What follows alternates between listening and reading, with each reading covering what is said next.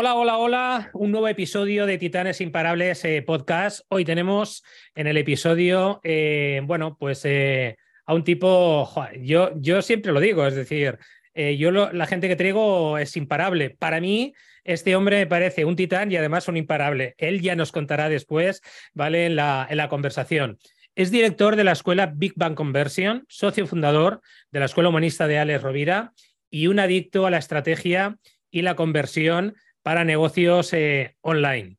Javi Pastor, bienvenido. Hola Javier, ¿qué tal? Muy bien, muy bien por aquí, deseando empezar, deseando empezar ya. Buena presentación, siempre suena bien, parezco una persona importante. y todo. Venga, pues vamos, eh, vamos al lío. O- oye, Javi, eh, eh, ¿por qué Big Bang Conversion? A mí personalmente, te- ya te lo he dicho en el back, a mí me, me- me encanta, ¿eh? El, el- el- el no sé, el logo, eh, el formato que le has dado, pero ¿por qué Big Bang Conversion? Cuéntanos. Mira, todo viene de, yo hice un trabajo con, la, con mi mujer que se llama Eddie Romero y ella trabaja, me, le dije, yo quiero pasar de Javi Pastor, que era mi única marca, Sí, a crear una escuela, también por un Sí. tema empresarial. Y ahí andábamos con nombres y yo, yo utilizaba mucho en mis programas, primeros programas y demás, como mucha terminología, vamos a decir, Star Wars. O sea, yo empecé un programa y he vendido ediciones donde había diferentes categorías de, de alumnos y soporte y una era Yoda, la otra era Padawan y la otra era Obi-Wan, ¿sabes? Para que te hagas una idea. qué bueno. En- Entonces decía, quiero encontrar la forma de traer lo que es el universo, la galaxia, el espacio, pero de una forma como, no, no es más profesional porque no es la palabra, pero más bonita, vamos a decir más fina, vamos a decir más fina como dice mi mujer. Entonces ahí le estuvimos dando vuelta y empecé a pensar, bueno, ¿cuál puede ser nombre? Y pensé en el Big Bang, que es como el comienzo, al final el comienzo de algo y para mí una venta y una conversión es el comienzo de una relación. Entonces, como cuando se produce esa explosión inicial y arranca todo y se crea un universo de posibilidades para un cliente. Entonces, de ahí viene, viene el universo Big Bang, donde yo puse pues, Big Bang Conversion, que es la escuela, luego está Big Bang Agency, que es la agencia. Entonces, intenté como construir un universo de marca con el centro de, de Big Bang. De hecho, ahora estoy trabajando con un- unos compañeros que tienen un evento en, en Argentina, ya han llamado Big Bang Latam. Digo, bueno, a mí me da igual, va a parecer que el evento es mío. pero, o sea, esa publi que me hacéis. Muy bien, muy bien. Oye, eh, eh, hablabas de conversión, ¿no? Hoy en día eh, todo Dios eh, está loco por el tema de la, de la conversión. Eh, cuéntanos, es decir, realmente, ¿qué botones hay que tocar de verdad, Javi, para que el retorno de inversión y la conversión sea una realidad? Porque mira, eh, yo la verdad es que escucho eh, a muchos profesionales, luego eh, tengo la oportunidad de poder acceder algunos de sus trabajos por relaciones y demás. Y luego la conversión a veces se queda un poco en agua de borrajas. Cuéntanos aquí, ¿no? Porque esto es un tema muy delicado, vamos. Sí, a nivel de, de factores para convertir, ¿te refieres de cómo, cuáles serían como factores que podemos utilizar para convertir? Eso es, sí. Vale, pues ahí hay muchísimas cosas. Es decir, es un universo completo de posibilidades que podemos. Es decir, al final la conversión es infinita. Como el Big Bang y el, el universo, todo es infinito. Pero yo siempre, para traerlo como más fácil, a la mayoría le explico que lo primero que tenemos que comprender es cómo funciona el cerebro. Entonces, para convertir es convencer, bueno, convencer a una persona, activarle, yo siempre lo comparo con la película de Inside Out o la de Del Revés, esta de, lo- de las Sí, emociones Sí, sí. pues no, no es muy diferente de cómo funcionamos. Entonces, hay una serie de disparadores que son los gatillos mentales, que son los que tenemos que saber activar. Al final hay muchos, ¿no? Hay como yo, yo veo como 15 principales, pero hay como 3, 4 que son los, los principales que ayudan a una persona a convertir. Todo esto basándonos, sin que se me olvide, como el punto central. Es decir, el punto central es una, que tú tengas una audiencia bien detectada, con una necesidad existente. Para mí lo de crear una necesidad, eso es una falacia muy grande. Las necesidades existen y hay diferentes formas de satisfacerla que no tienen por qué ser la misma, pero no la creas. Luego, evidentemente, tienes una buena oferta y ahí en el centro es donde entra toda la parte de convertir, de, ¿vale? ¿Cómo hago que esta audiencia me compre mi producto y cómo lo entiende? Entonces, gatillos mentales como el más básico, ¿no? La escasez. Esto lo sabemos todos. Yo estoy escribiendo un libro sobre esto y explicaba el caso de Lidl. Lidl es capaz que unas zapatillas horteras, bajo mi punto de vista hortera, con los Sí. colores de Lidl, a 19 euros, la gente se haga colas porque son, se agotan, porque en el momento que no hay, no hay, hasta el año que viene. Y que después las revendan en Wallapop a 80 euros. Eso es un gatillo mental, es, se va a acabar, se va a acabar, no hay suficiente, hay más oferta que demanda, o hay un plazo límite donde tengo que comprar. Eso, eso activa la conversión, aunque lo hagas mal. Esto es lo curioso, aunque escribas mal, por ejemplo. Luego, ¿qué conocemos? Pues la prueba social. La prueba social, evidentemente, funciona muy bien. A pesar de que cuando, cuando yo encuentro, siempre explico la diferencia entre, por ejemplo, una persona que enseña, yo, yo enseño copywriting, y una persona que empieza es, en, si fuera un camino, es como si yo estuviera en, en la etapa 1000 y esa persona está en la etapa 0. Entonces la, la, persona necesita ver primero que hay gente que, que, recorre la etapa conmigo y también que están cerca de esa persona. Entonces, bueno, yo a lo mejor no, no puedo ser Javi, que puede, puede serlo, pero puedo ser Miguel, que es este que empezó el curso hace un año y ya está con esto, prueba social. También nos gusta. Esto es el clásico del bar lleno. Tengo una amiga, siempre lo cuento, vamos a entrar ahí. Digo, ¿por qué? Porque está lleno. Digo, ¿qué tipo de prueba es de que el bar es bueno? Y si a lo mejor un bar de menú que van la gente de aquí porque es barato. Entonces, ya TriAdvisor tiene otro tipo de prueba social, pero mucha gente sigue decidiendo así. ¿eh? Sí, sí, sí, sí. Claramente. Bueno, yo, yo, tengo que reconocerte que cuando veo un bar, eh, Javi, que está, que a lo mejor hay dos o tres personas y veo otro que hay 15 o 20, ¿vale? Soy de los que, hostia, algo pasa en este y algo pasa en el otro, ¿no? Es que hay, mucha, puede, hay muchos factores. Entonces, dependiendo de lo que tú busques, la prueba social no te puede encajar. Eh, también es el tema. Pero, pero sí, también es lógico. Es, si no tienes ningún criterio de decisión, bar lleno, bar vacío, me voy al lleno. Igual que las discotecas. Tiene una discoteca vacía, no te metes, a pesar de que estarías más cómodo con tus amigos y te metes en la que está llena que no cabes y encima pagas. Entonces, eso es prueba social. Y por último, a mí me gusta mucho hablar siempre del quizá uno de los, quizá el más potente incluso que la escasez, que es la autoridad. Que la autoridad, cuando una, cuando tú consideras a esa persona tiene autoridad, es como tiene el respeto, ya compras muchas veces a la persona, no compras ni el producto. Entonces, yo tengo, mm, soy socio de Alex Rovira, de Ana Trenza también en el otro proyecto, y Alex Rovira es una persona con mucha autoridad. Alex Rovira dice y la gente escucha. Y, podría decir, decir, la autoridad, el peligro que tiene es que si una persona con autoridad empieza a decir tonterías, la gente se las cree. En este caso, Ale no hace eso.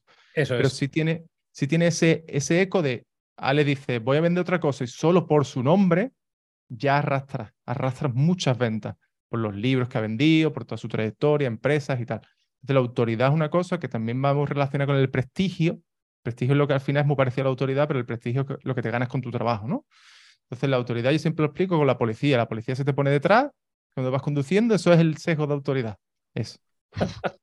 y tú conduciendo que no estás haciendo nada malo, pero, pero hay algo ahí que ya te... Ya estás acojonado diciendo, ye, que, que, están ahí, que están ahí. Y me cae la multa. Entonces, como esto hay mucho, esta anticipación, que es lo que hace Apple cuando vende o las películas con los trailers, está el enemigo común, cuando, lo, pues, por ejemplo, eso hace mucho la política, los, izquierdas son, los de la izquierda son los malos, los de derecha son los malos, entonces crean ahora los malos son los inmigrantes, eso es un enemigo común.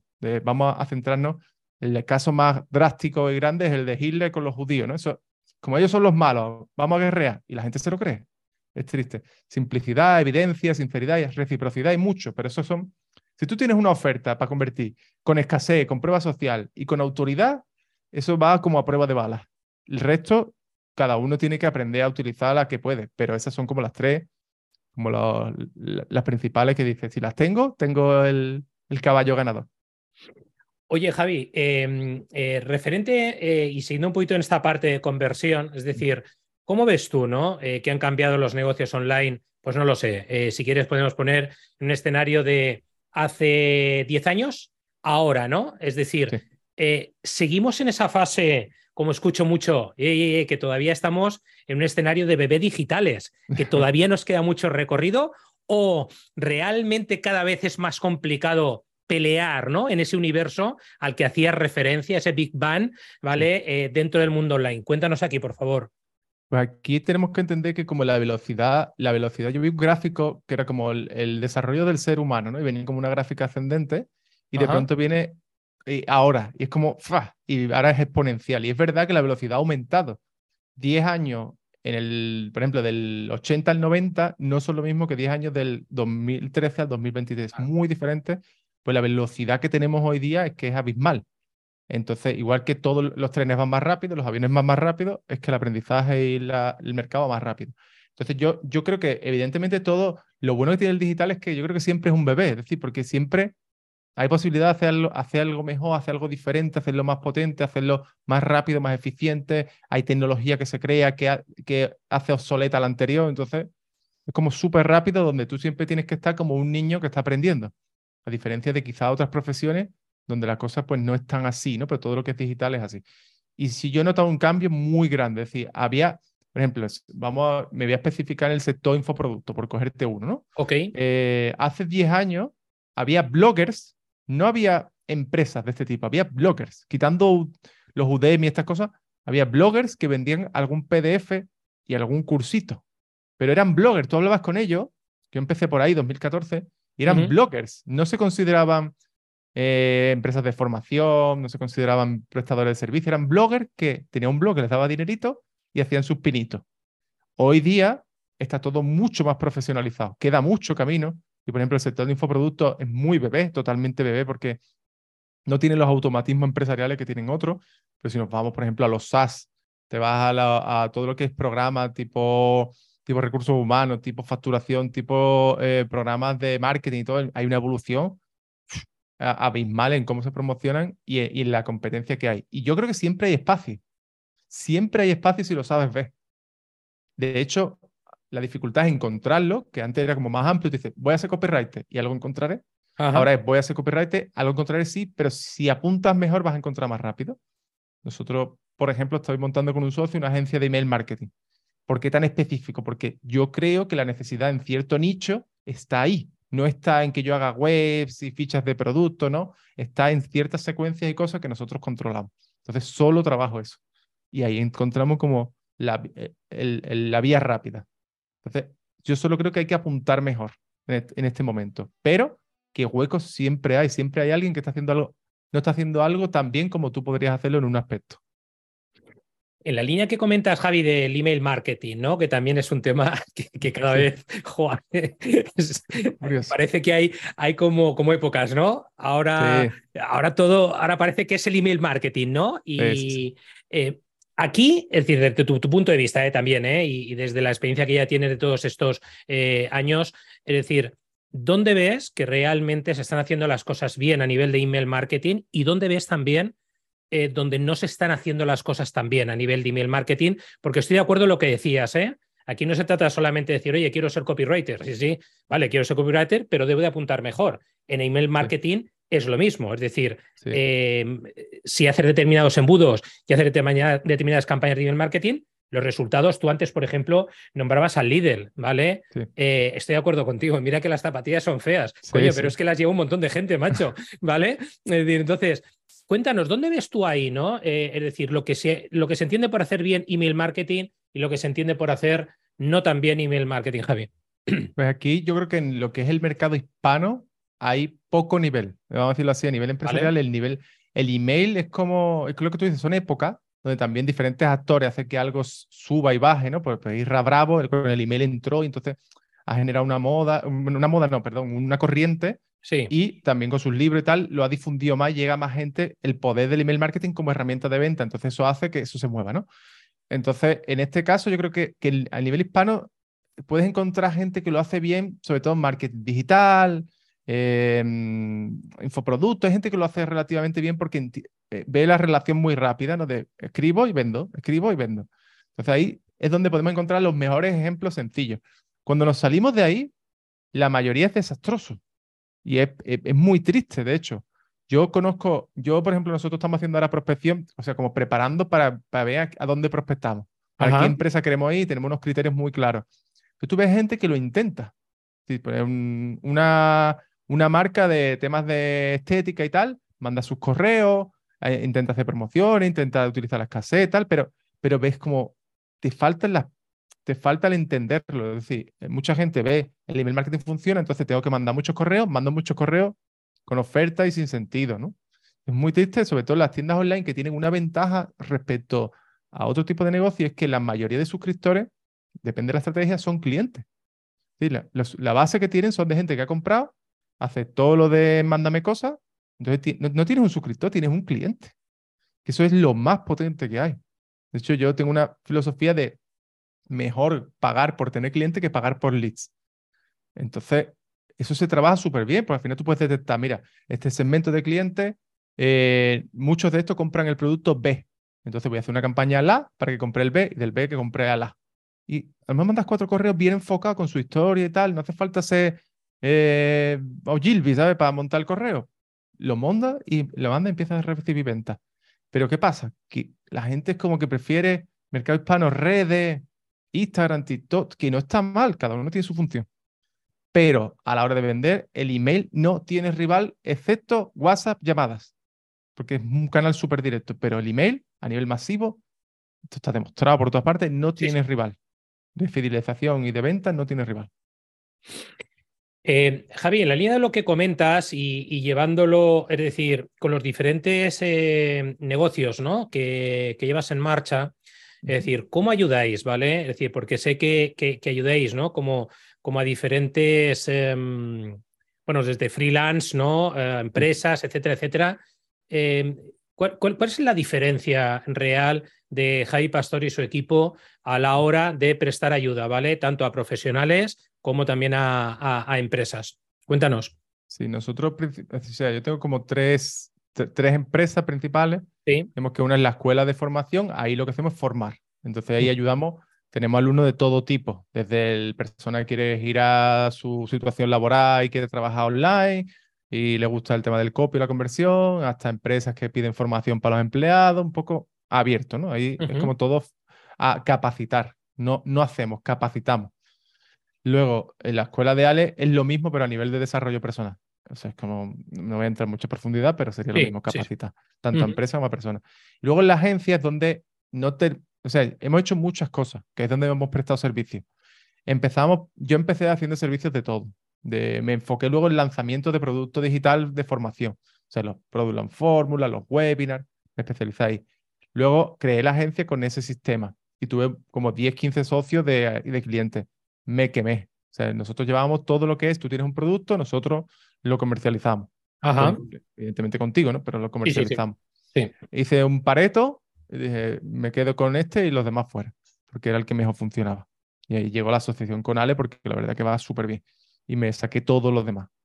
Y ahora, mm, el giro, ahora mismo yo a nivel empresarial lo que ayudo es gente, tenemos como mastermind algunas sesiones que doy yo privada consultoría, de yo, yo no voy a ejecutar, es decir, yo como persona no me voy a poner a escribir un correo para un cliente ahora mismo. Lo que sí voy a hacer es decirte qué es lo que hay que hacer. Y si hace falta, el equipo te lo va a hacer. te lo va a hacer con mis directrices y con mi supervisión.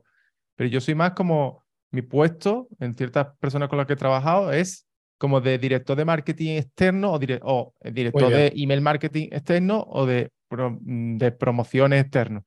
Yo digo el qué, el, o sea, digo el cómo, perdón, el hacerlo lo haces tú. Yo te lo superviso. Pues yo ya lo que tengo claro que a día de hoy yo no puedo estar escribiendo ni correitos, ni páginas, ni tal, porque eso es el final. Y tengo gente súper cualificada para hacerlo. Que hay cosas que lo hacen mejor que yo. Pero la clave para mí está en el cómo. ¿Cómo lo estructuro? ¿Cuál es la clave? ¿Cuál es el posicionamiento? ¿Cuál es el personaje? Todo ese tipo de cosas. Hombre, realmente es que, eh, Javi, no te daría la vida, ¿no? Es decir, si entraras en una función de ejecución, ejecución, ejecución, y luego también es verdad, eh, me ha gustado mucho cómo, cómo lo has comentado, ¿no? Ese director de orquesta, ahí es donde realmente tú consideras que estás aportando el valor, ¿no? Para, eh, en este caso, los clientes. Y luego también, por otra parte, entiendo ¿vale? Que al final es una manera también muy escalable de crecer. Es que si no, al final estarías, estarías en un cuadradito, ¿no? Y crecerías hasta, donde, hasta donde crecerías, ¿no? En ese sentido, ¿no? Lo que pasa es que es complicado decir, yo creo que a nivel una persona cuando emprende tiene una zona de genialidad. Por ejemplo, a mí me encanta escribir correos. Yo lo escribo para mi lista, para mis cosas, lo escribo y he escrito miles para otras personas. Pero es muy difícil darte cuenta de que ya ese no es tu puesto. Tu puesto en la empresa es otro. Y eso tienes que, lo más difícil de delegar siempre será lo que más te guste, lo que se te da mejor, pero que ya no es lo más relevante para la empresa ni para ti. O sea, a mí eso siempre me ha costado. Por ejemplo, yo en la empresa con Ale, yo no escribo ningún correo, ni ninguna promo. Yo, yo superviso y digo el qué quiero, cómo lo quiero, y lo reviso. Esto no, esto sí, este tipo de correo no, este tipo sí. A lo mejor hago un ejemplo, hazlo así. Pero yo no voy a estar ahí haciéndolo todos los días, porque como tú dices, si no, es que es imposible. Yo no puedo estar dirigiendo es, inviable y bueno, y aunque estamos llenos de automatizaciones, ¿eh, Javi? Que nos pueden facilitar la vida, pero, pero efectivamente al final cada uno tiene que estar. Tiene que estar lo que tiene que estar. Hay que ahorrar tiempo por todos lados de forma inteligente, pero, pero siempre estando en lo más prioritario. Yo, por ejemplo, el otro día ponía el LinkedIn, estuve analizando por poner una correlación de por qué escribir email no es lo suyo, en mi caso, para cliente.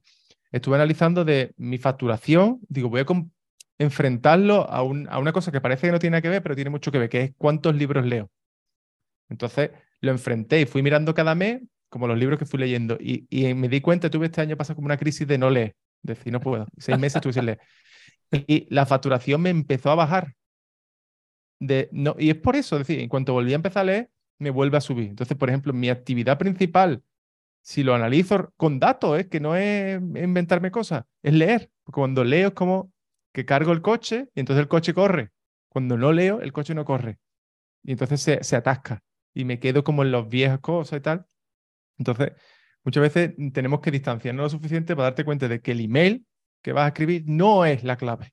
La clave está más atrás. En si haces toda esta lectura, si haces todo este trabajo, toda esta formación, el email sale solo. O el email encuentras a alguien que sale solo. Totalmente de acuerdo. Oye, en, esto es algo que te quería preguntar, ¿no? Eh, eh, luego, pero como, como lo has comentado ahora, eh, ¿Cuántos libros sueles leer? en época de no crisis, ¿eh? Es decir, me refiero, yo salgo una media de unos tres al mes, pero no lo sé en tu caso, ¿sabes cómo, cómo, cómo, te manejas aquí, no?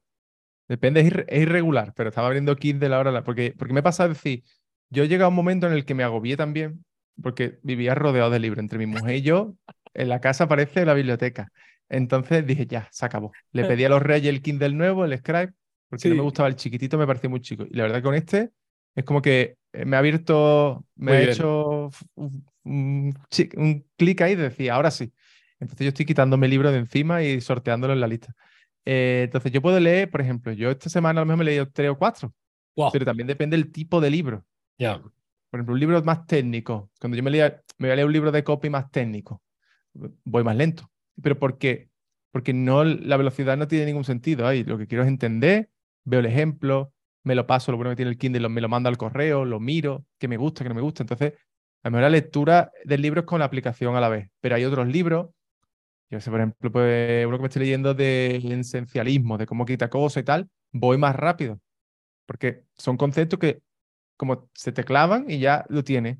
O sea, mm, digo, es un concepto de mm, valora todo y si no es un 9 para arriba, no lo hagas. Bueno, pues ya, lo tengo y ahora lo empiezo a aplicar en el día a día. No necesito como ese análisis pormenorizado. Depende, hay libros más cortos también, libros más largos. Sí, sí, sí, claro. Sí, sí.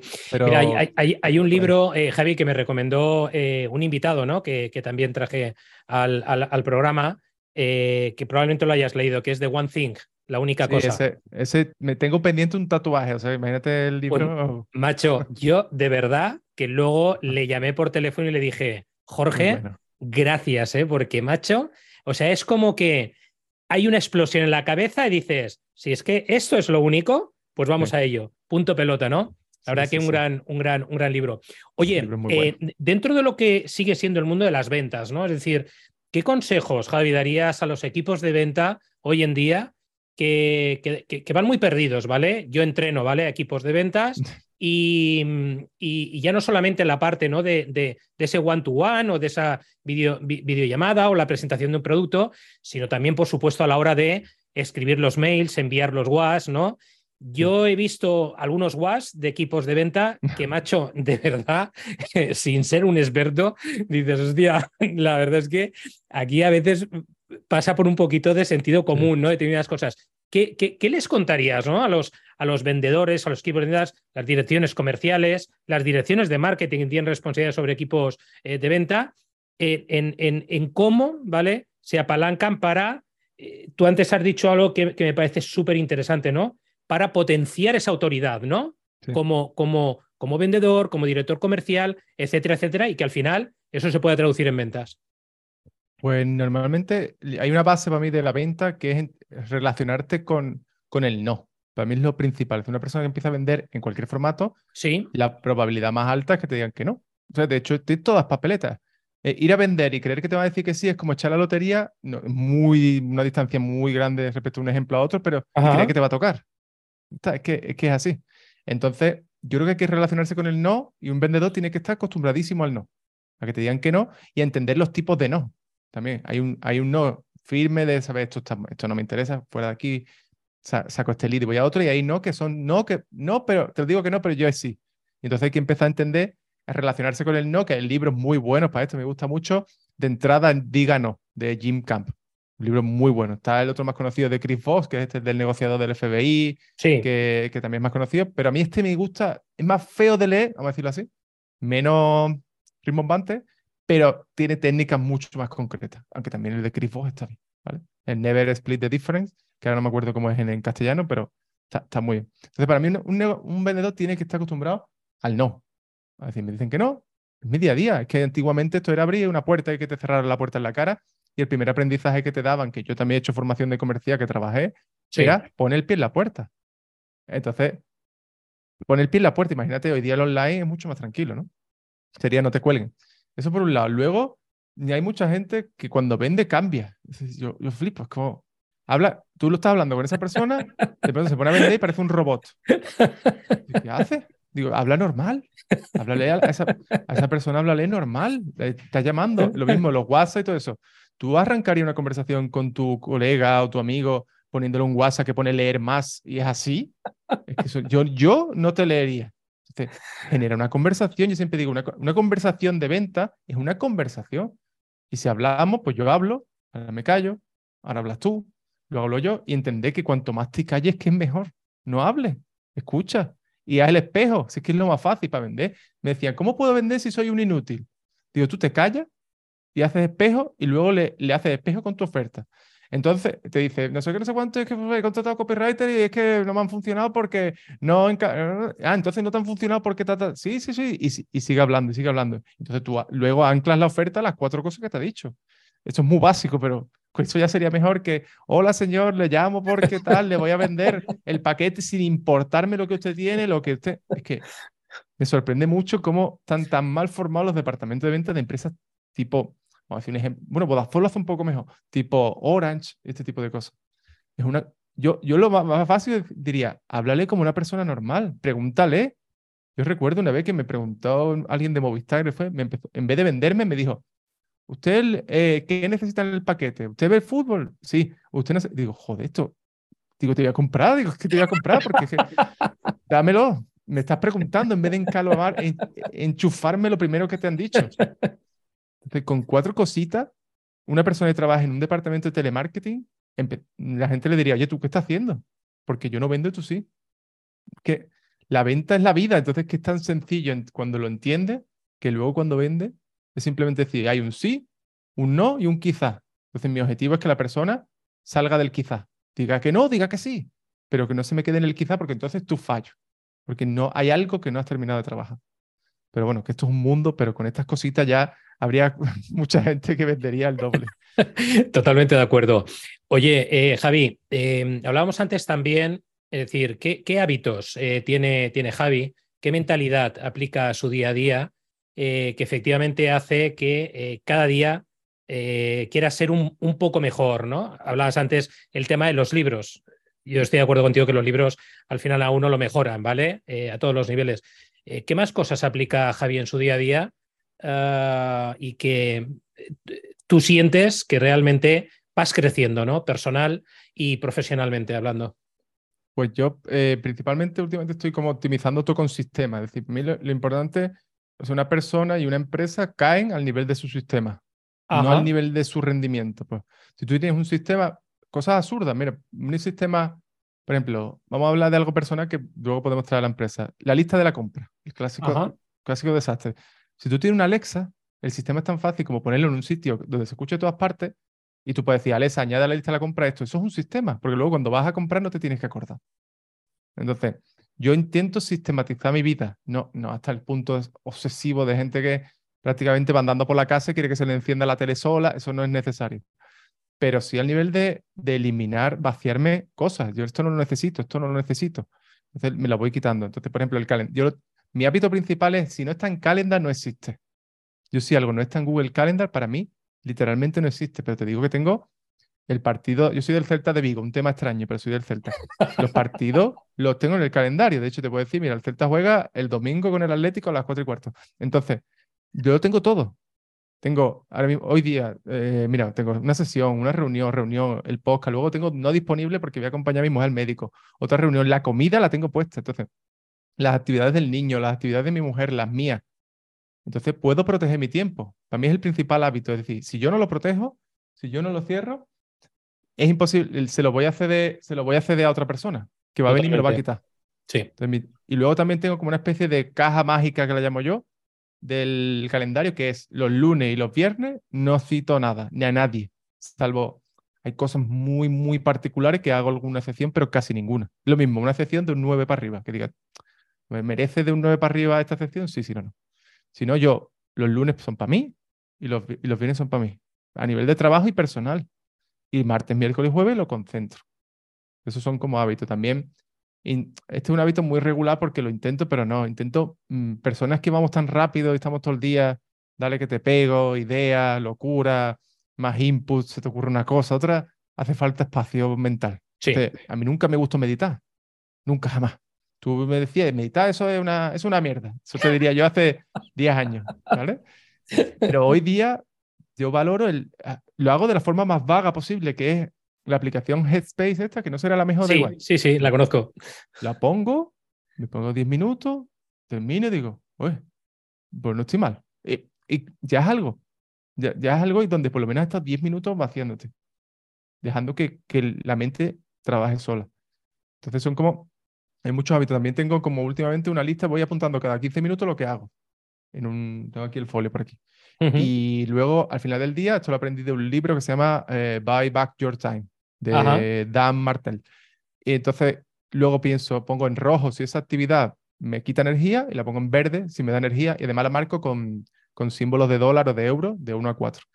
Entonces, me da igual que una actividad me dé mucho dinero, pero si me quita energía, tengo que encontrar la forma de sacarla.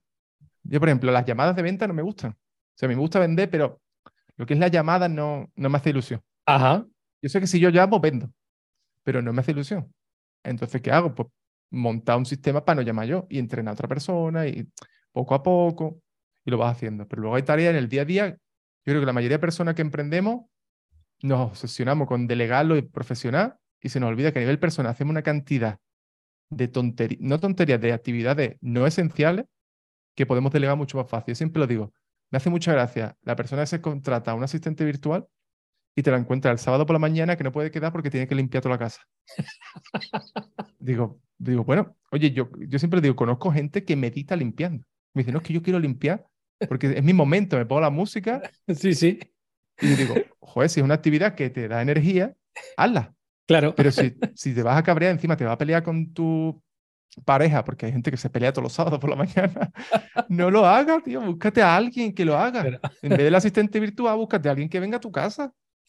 Que, aquí, aquí, Javi, eh, yo tengo el jaleo con mi mujer, ¿eh? con los cristales de las ventanas. Ah, ¿vale? si vieras las peloteras que nos montamos, yo, coño, es decir, vamos a contratar porque hay gente que lo puede hacer divinamente, lo va a dejar de puta madre y no tenemos que estar nosotros aquí peleándonos, que si lo haces tú, que si ayúdame, que si tal, que si tal, y al final dices, joder, pero bueno, a veces ya sabes, ¿no? Es decir, yo eh, persuado casi mejor a mis clientes que a mi mujer muchas veces. Claro, ¿sabes? Te, eh? o sea, te conoce, te conoce, es difícil. Pero... Oye, eh, Javi, estamos terminando, ¿vale? Y la verdad es que, jo, esto, esto, la verdad es que daría para seguir conversando contigo. Qué interesante todo lo que estás contando. Oye, yo, yo quisiera cerrar, ¿no? Esta, esta conversación que estamos manteniendo. ¿Cómo es Javi como, como ser humano, como, como persona, ¿no? Vamos a quitar los rollos. Bueno, al final somos persona, ¿no? Y esto lo vamos eh, llevando a las distintas áreas de nuestra vida, ¿no? Pero ¿cómo es Javi como, como ser humano? Pues mira, curiosamente, yo, yo conozco gente que tiene un posicionamiento cuando trabaja. O sea, tiene un personaje, tiene... Yo soy esto. Es decir, yo lo mismo, y a mí me hacía gracia, pues siempre lo recordaré como un testimonio de un alumno que me vino y me dijo, Javi, mira, me hace gracia porque he estado contigo tomando cerveza. He estado contigo en una formación, te he visto online y te he escuchado en entrevistas. Y dice, es que no veo ninguna diferencia. Entonces me dice las mismas tonterías en los cuatro ámbitos y me cuenta las mismas historias en los cuatro ámbitos. Entonces, qué, mi punto de vista es que lo más fácil es ser yo. Entonces, yo soy, yo tengo mi, mi personalidad y mis cosas, ¿no? Pero yo soy una persona bastante, me gusta, tengo mis fricadas, como todo en la vida. Por ejemplo, me encantan los escape rooms. Es una forma para mí de meditar. Una hora encerrado en un sitio como una persona competitiva como yo, que, que, me vuelvo loco. Qué bueno. Entonces, yo no pienso si tengo un lanzamiento, si hay un cliente, que le den. Yo lo que quiero es salir de aquí. Entonces, para mí es un hábito que me gusta también, ¿no? Qué y yo como persona, a mí lo que me gusta es la vida con humor. Me gusta la felicidad, no la felicidad, sino vivir la vida con humor. Sí. yo estoy todo el día haciendo bromas, diciendo tonterías, mi mente produce bromas constantemente. Se me- incluso por hablar de situaciones donde no hay que hacerlo, estado en un funeral y digo, no, aquí no. Aquí no, Javi. Y a lo mejor busco a alguien que yo sé que también es como yo, digo, a él sí. Y me lo llevo a un lado y aquí sí. Que no es una- ninguna broma de mal gusto, pero que, pero que yo vivo así. Yo veo la vida a través del humor. De hecho, yo un, un a nivel de trabajo, como el trabajo y mi vida están muy mezclados, yo no voy a meter nadie en el trabajo que no tenga un sentido del humor básico, decirlo así, de que diga tu madre mía, ¿qué te crees que viene? ¿A la mili o qué? Entonces, yo como persona soy así y también me gusta mucho el deporte y, y me gusta estar tranquilo, si te digo la verdad. Yo emprendí cuando emprendí para no irme a Madrid a trabajar. Yo vivía en Cádiz, ahora vivo en Málaga, en un pueblo. Ajá. Me gusta vivir tranquilo, en un sitio que yo diga, puedo ir vivir tranquilo andando, no me vas a ver viviendo en una ciudad grande, máximo te diría Málaga, por decirte una ciudad, pero me gusta la vida tranquila. Y salir a andar, decir mis cosas, hacer jugar pádel porque nadie quiere jugar conmigo al tenis, porque aquí no hay nadie, cosas de esas. Y una vida normal, vamos a decirlo así. Viví Muy bien, bien. yo digo, viví bien. Muy bien, muy bien. Sin locura. Javi, pues, eh, ¿cómo podemos, no? Es decir, la gente que todavía no te conoce, ¿cómo te puede contactar o cómo puede acercarse, ¿vale? A una de estas, eh, de estos tres modelos de negocio eh, que tienes en estos eh, momentos para, bueno, pues pedirte ayuda, ¿no? En, en- en los problemas que, que tienen, ¿no? En su, en su día a día. Pues yo principalmente, es decir, aquí yo siempre digo, quien me busque a mí, como a mí como persona, estoy, suelo estar más bien en do- dos, tres, ah, estoy haciendo unas pruebas, entonces vamos a decir tres sitios, ¿no? Ajá. Eh, estoy principalmente en la lista, yo tengo una lista de correos que es de pago, porque a mí me gusta hacer fricadas, es decir, me gusta probar cosas, te digo, voy Sí. a cobrar por los correos, a ver qué pasa, me da igual dinero en este caso, eh, a ver qué pasa. Entonces principalmente estoy allí, escribo cinco correos a la semana, se llama conversión, vale 3 euros, ya ves tú. Entonces, ahí es donde estoy principalmente. Luego publico vídeos de- eh, en podcast también, que se llama The Conversion Show, los martes. Y también estoy haciendo pruebas en LinkedIn. Ahora, pero principalmente estoy en los otros dos sitios. Luego, a nivel empresarial, quien quiera formarse conmigo, conmigo, con mi equipo y en temas de conversión, Big Conversion. Quien quiera servicio de email marketing, estamos rehaciendo la web, sería Big Agency. Y, como te digo, más a nivel de lista y de mis cositas en javipastor.com. Pero donde yo vuel- vuelco mis idas de pinza, vamos a decirlo así, y mis cosas, es en la lista de conversión. Fenomenal. Oye, Javi, pues eh, la verdad que un gusto, eh, de verdad, haberte tenido este ratito. Sé que tienes que marchar, ¿vale? Que tienes ahora. Ya eh, repetimos otro día. exactamente, será, será un verdadero placer. Nada, desearte de verdad que sigas teniendo muchos éxitos personales y profesionales, que sigas ayudando y ayudándonos, ¿no? Como lo haces a través de tu conocimiento y tu experiencia, que no es poco, y que sigas así, eh, bueno, con ese humor, ¿no? Y con esa, con esa cercanía y esa naturalidad, porque yo creo que esto es muy grande, ¿no? Es decir, el, el- el poder conversar con personas eh, como tú, pues, eh, pues eso, cercanas y naturales como, como te comentaba. No sé si quieres despedirte con alguna recomendación, simplemente con, con un saludo de despedida, eh, pero bueno, eh, el micro es todo tuyo. Bueno, primero muchas gracias por la entrevista. Me lo- yo me lo paso muy bien. Yo siempre me lo paso bien. Este es el objetivo. La gente cuando se lo pasa bien aprende más. Entonces hay que divertirse. Y gracias también a, todo el que- a toda la persona que lo haya escuchado. Y yo siempre, mira, hay una frase que es curioso, que es la primera que, que me puse de fondo de pantalla cuando empecé a trabajar y que siempre Sí. me gusta como para cerrar, si me pregunta cómo cerrar una entrevista, ¿no? Y es el único sitio en el que éxito está antes que trabajo, es en el diccionario. Y para mí eso es un aprendizaje de la vida. Entonces, no significa trabajar duro por trabajar duro, pero cualquiera que esté, trabaje de forma más o menos enfocada, haciendo cosas, no te digo ni cuáles, sino haciendo cosas, al final algo de éxito consigue. Pero la gente que viene al pelotazo a comprar cursos para que mañana le paguen 3.000 euros y todo este tipo de cosas, ahí es mejor quedarte en tu casa, búscate otra cosa y, echa la lotería, lo que quieras, pero ahí no te, no te complica. Entonces, para mí eso, el trabajo enfocado, al final da éxito. Entonces, yo lo que he hecho es trabajar, tú lo que habrás hecho es trabajar y todos los que tenemos algo, hemos trabajado y al final nos hemos encontrado hacia dónde trabajar. Entonces, para mí ese sería como el aprendizaje final. Y nada, que espero que nos volvamos a ver en otro episodio o donde sea. Fantástico, Javi, cuídate mucho. Un abrazo muy fuerte. Un abrazo. Chao. Hasta luego.